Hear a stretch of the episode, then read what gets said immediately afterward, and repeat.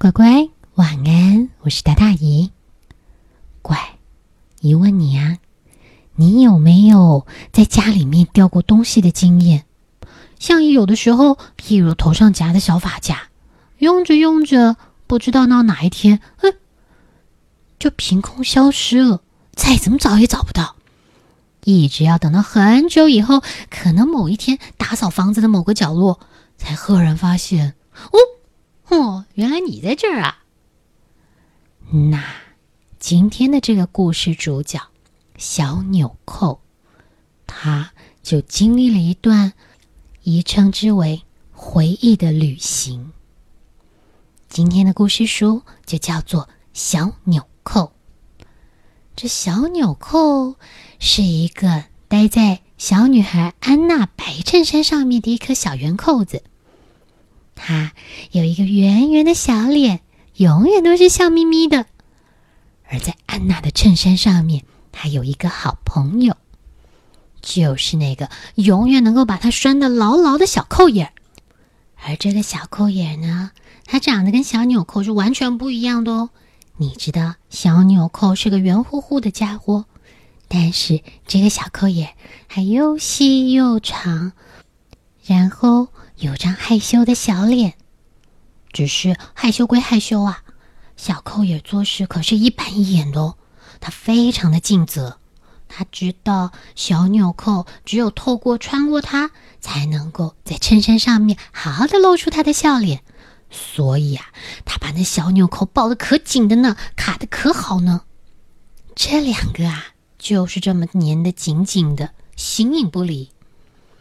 但是有一天，突然发生了一件可怕的事情，就是把小纽扣缝在衬衫上的线头不知道怎么样，啪断了。结果那小纽扣啊，就一边喊着啊啊啊啊，谁拉我？谁拉我一下？谁能拉他？小扣爷爷没手啊！就这样，那小纽扣就从安娜的衬衫上面，怎么咕噜咕噜咕噜咕噜咕噜，掉到地上去了。小扣爷也好紧张，小纽扣，小纽扣，喊也没用啊！小纽扣只好看着自己啊，离他衬衫越来越远，越来越远，然后就顺着安娜房间的地板这么咕噜咕噜咕噜咕噜咕噜滚了起来。他这下才发现，哦呦，原来我的形状还挺适合在地板上打滚的嘛！咕噜咕噜咕噜咕噜咕噜咕噜咕噜咕噜。越滚越远，越滚越远，他呀完全忘了刚刚他从那衬衫上面掉下来的时候有多害怕、多紧张。我猜他现在可能连小扣眼都忘了吧。咕噜咕噜咕噜咕噜咕噜咕噜咕噜，小纽扣就这么继续滚啊滚的，最后咕噜，嗯，他滚到了玩具箱的后方，停了下来。他心想：哦，这边黑乎乎的，嗯。都不像安娜的衬衫那么舒服。当然啦，她平常都安安稳稳的待在上面，根本没见过其他地方嘛。但是她第一次看到这眼前这地方看起来有些昏暗，她瞪大了眼睛，仔仔细细的看，东瞧瞧西摸摸，然后就突然听到了。哼哼，哼哼哼谁在那哼哼哼啊？他好不容易适应了后面黑暗的灯光，他就咕噜咕噜咕噜滚了过去。嗯，看到了一个婴儿的手摇铃，你就看到那手摇铃啊，横躺在地上，眼泪就这么啪嗒啪嗒啪嗒一滴一滴的往下掉。小纽扣忍不住问了：“你你你干嘛这么样哭哭啼啼的啊？”安娜以前啊，她哭的时候，只要听到大人拿着我这么咯楞咯楞两声，她就会笑。可是，你知道，我已经孤孤单单待在这里，待了很久很久了。我觉得他应该根本就是把我忘了吧。啊，她再也不需要我了。寿摇铃说的好哀怨哦。但小纽扣看看他。咕噜咕噜咕噜，滚到他的面前，他伸出手来摸摸手摇铃，然后认真的说：“你别这么自怨自艾嘛！我觉得第一个，他真的不是故意把你丢在这里，应该是不小心的就找不到你啦。而且我跟你说，安娜已经现在是一个小女生了，她不是那个小娃娃。”在他小的时候，你给他带来非常多的欢笑，所以他现在啊已经自己学会擦眼泪了，而且啊有时候还会自己想想别的事情，就会破涕为笑。你知道，你有很大的功劳。真的吗？真的，我是真的这么相信的。你别哭了嘛，总有一天他们会找到你的。小纽扣。向手摇铃挥挥手，跟他做个加油的动作，然后又咕噜咕噜咕噜咕噜咕噜咕噜滚去其他的地方了。这一回啊，他滚到的是衣橱的后面。乖，你猜衣橱后面有什么？小纽扣看到了，他眼前有一个滚着小花边、有着粉红色缎带的一。块抹布吗？又不太像，但是皱巴巴的，而且上面有一块一块的污渍。呃，这什么啊？等他再靠过去一点，就发现 那是一个眼泪汪汪缩成一小团的小围兜兜。围兜兜一看到小纽扣靠近，突然之间呢。哎呀，那满腹的委屈全都上来了，哭得更大声。那以前吃饭的时候，安娜都会有我保护她。你知道，不管是她滴的口水、洒出来的牛奶，还是妈妈喂她吃的饭，只要她不小心喷出来，通通都是我接下来的。我都会这样子保护她，不要弄脏。可是，你看。韦兜兜说到这儿啊，几乎话要接不下去了，然后指指自己说：“你看，我现在又脏又臭，根本就是被人家一脚踢开吧。”小纽扣赶紧说啦：“哦不不不，你误会了。”我跟你说哦，安娜现在吃饭啊，已经很有模有样了。她自己吃饭吃的可好呢，连一滴水都不会滴到身上。啊，这些事啊，你问我，我看的可是最清楚了。小纽扣咕噜咕噜滚过去，轻轻摸着围兜兜上面那些脏脏的地方，跟他说：“你知道，这每一块啊，都是你们友情的纪念。”你不觉得自己身上有满满的回忆吗？嗯，这样讲好像也是呢。接下来，小纽扣又咕噜咕噜咕噜咕噜咕噜咕噜滚到了床底下。他现在已经能够适应黑暗里面看东西了呢。瞪大了眼睛，到处的搜寻。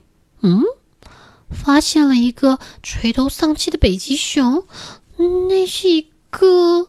耳朵也被扯坏的一个绒毛玩具。哦，北极熊还没开口呢，就先叹了一大口气。嗯，我想起了那些愉快的夜晚。你知道，每天晚上啊，安娜要睡觉之前都会搂着我，而我就会在她耳朵边上轻轻的讲故事给她听。你知道，你知道，他有一个很可爱的习惯，就一直搓着我的耳朵，怎么样？一直搓啊搓啊搓的，然后就会睡着了。你看我的耳朵，乖，真的看得出来，安娜一定曾经非常非常黏着这只北极熊，因为一看它的耳朵啊，那个毛都已经被搓掉，布都快被搓破了呢。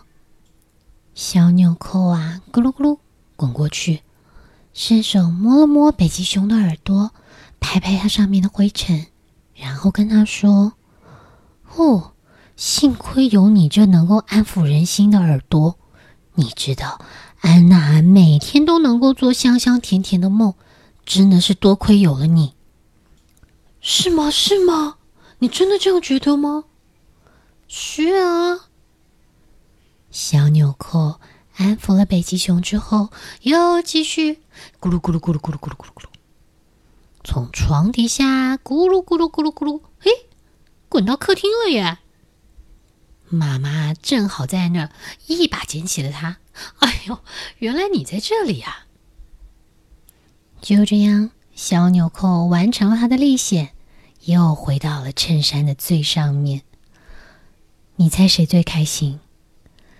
小扣也最开心啦！哦，我还以为我永远看不到你了呢，我好担心哦。